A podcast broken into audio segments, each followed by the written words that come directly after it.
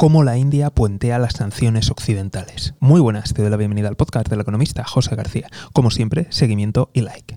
Hoy hablamos del método utilizado por las empresas indias para superar las sanciones occidentales y poder comprar libremente a Rusia. Lo primero de todo es que realizan la operación en yuanes. Además, utilizan Dubai para realizar estas transacciones. Y finalmente, las empresas rusas cambian los yuanes por rublos. Los yuanes son proporcionados por China y por Hong Kong. El problema de todo ello es que hace hundir su propia divisa. Estamos hablando de la rupia india.